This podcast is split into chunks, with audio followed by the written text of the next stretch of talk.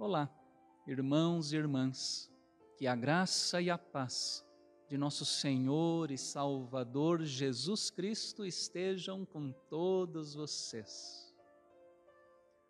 Para a nossa edificação neste domingo, o texto do livro de Jó, capítulo 38, versículos 1 até o sétimo e depois os versos 34 ao 41.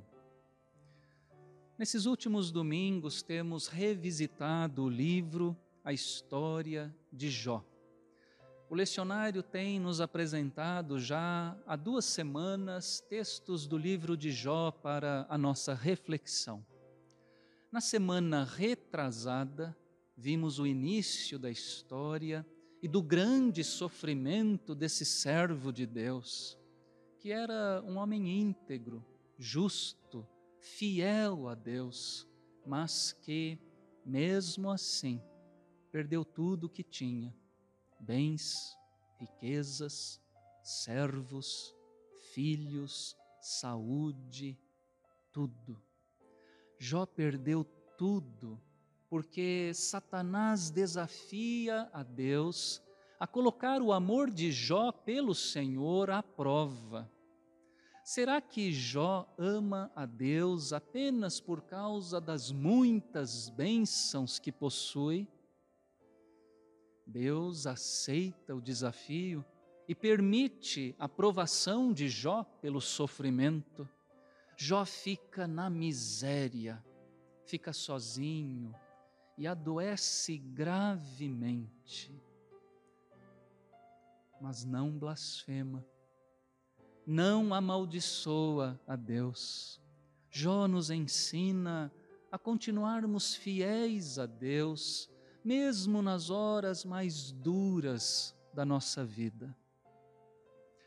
Na semana passada, porém, um outro trecho do livro de Jó nos foi apresentado, no qual ficava muito claro que aquela tal paciência de Jó não era assim tão paciente. Jó reclama com Deus, se queixa por seu sofrimento injusto. Seus amigos, ele faz Bildade e Zofar, e mais adiante no livro, Eliú, proferem palavras de acusação contra Jó. Ele deve ter cometido algum grande pecado. Eles dizem: Jó, você não deve brigar com Deus e acusá-lo de injustiça. E Jó responde a esses homens: ele defende a sua inocência, não cometeu nenhum grande pecado contra Deus para que merecesse um castigo tão severo assim. Jó quer uma audiência com Deus, mas Deus não o atende. Jó se sente sozinho, abandonado. Deus lhe parece indiferente ao seu sofrimento e Jó não tem receio, não tem medo de expressar toda a sua raiva, decepção, frustração, tristeza, toda sorte de sentimentos ruins, negativos, naquele momento de profunda dor. Nesse ponto, o livro de Jó nos ensina a sermos humanos a assumirmos, reconhecermos as nossas dores, angústias, infelicidades.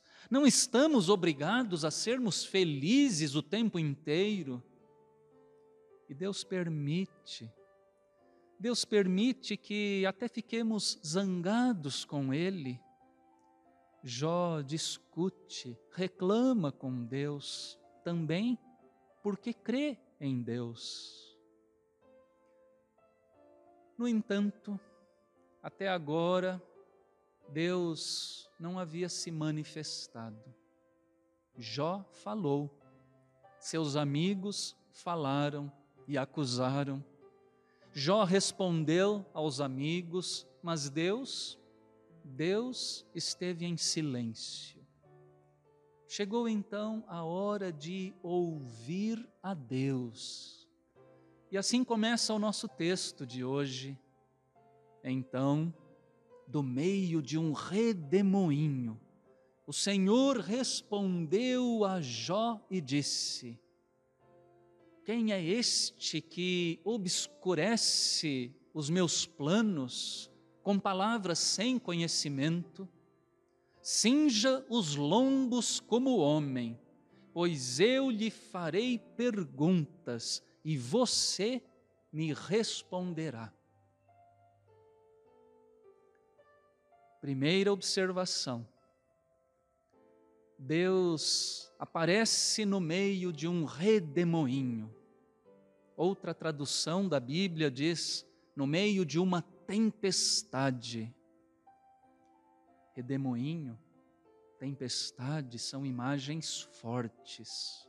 O turbilhão, o furacão, o vendaval, são imagens que falam da força e do poder de Deus. Além disso, podemos afirmar que, por vezes, o mundo e a nossa própria vida se encontram mesmo no meio de um redemoinho, de uma situação tempestuosa, estamos muitas vezes abatidos pelo vendaval, transtornados pelo turbilhão. A vida da gente nem sempre é serena, tranquila. Por vezes encontramos-nos no olho do furacão. E como é bom, como é bom saber que mesmo nessas horas Deus está presente Jó pensava que estava sozinho, que Deus o abandonara na sua dor, na luta, no seu sofrimento, mas isso não era verdade. Mesmo em silêncio, Deus estava presente o tempo todo. E agora resolve aparecer claramente numa teofania, numa revelação poderosa no meio de um redemoinho. Jó que se prepare, que cinja os lombos. Cingir os lombos era costume dos antigos soldados e lutadores, forravam o peito e as costas para poderem suportar melhor os ataques e golpes adversários. Deus vai falar. Vamos ver se Jó aguenta. Segunda observação. Deus responde perguntando.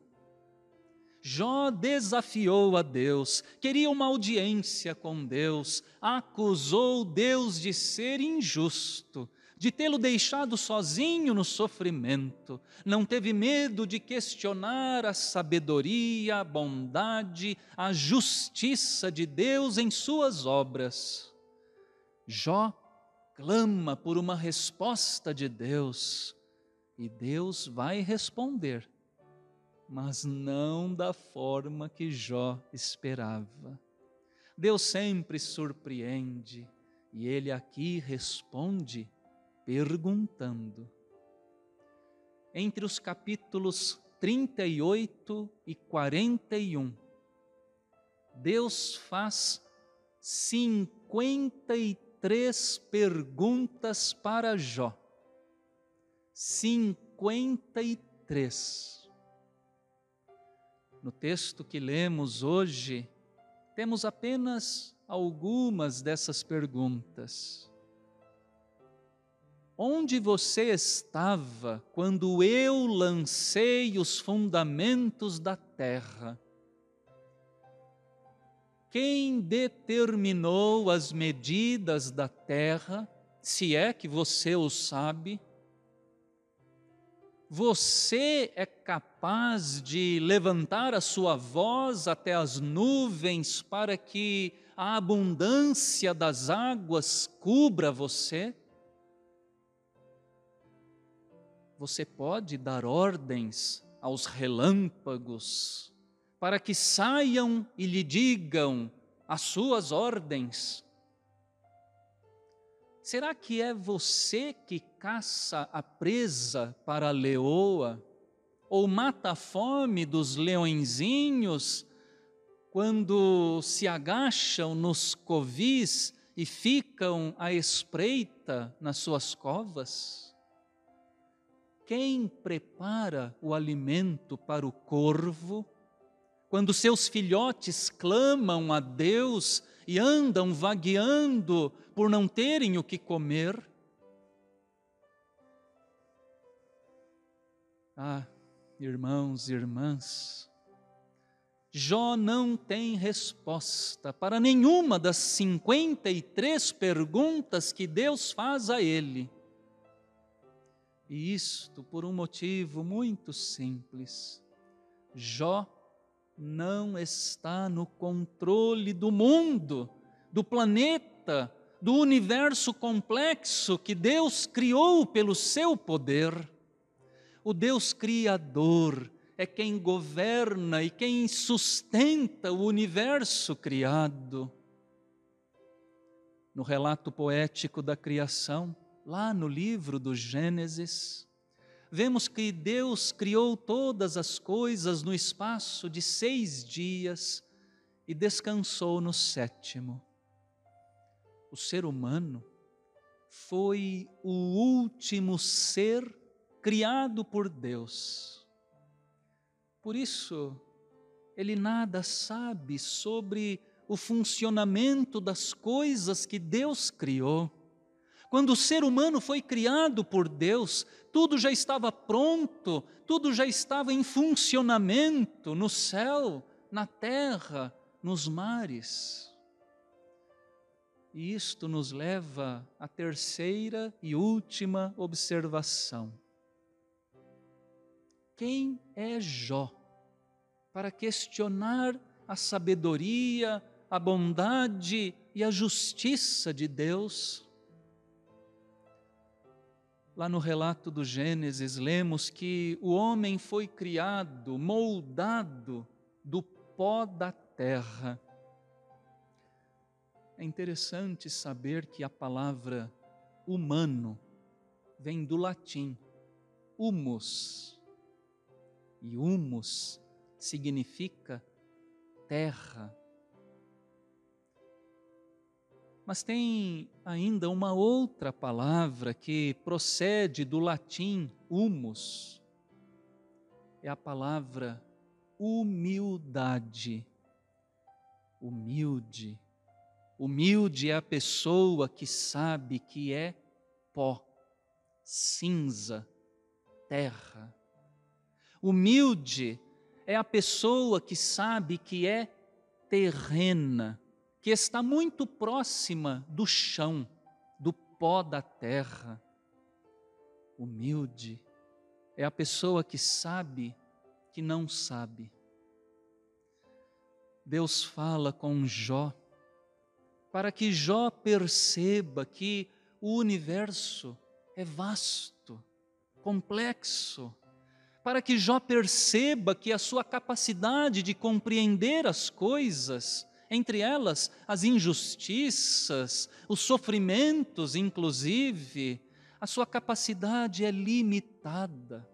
Deus fala com Jó para que Jó perceba que ele é pequeno demais nesse universo tão grande, mas que Deus, Deus ainda assim lhe dá atenção Deus o ama, vem ao seu encontro e conversa com ele. Sim, irmãos irmãs, somos humanos, terrenos, feitos do pó da terra. Nem sempre teremos todas as respostas a respeito desse universo tão vasto criado por Deus. O livro de Jó nos convida então a sermos humildes Deus está presente no meio do redemoinho da nossa vida. Nem sempre Ele responde a todas as nossas dúvidas, mas nos desafia a confiarmos na Sua providência, pois Ele está no controle de todas as coisas e Ele sabe o que faz.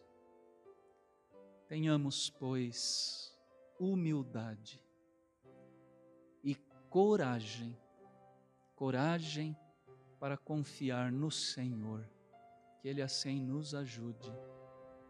Amém.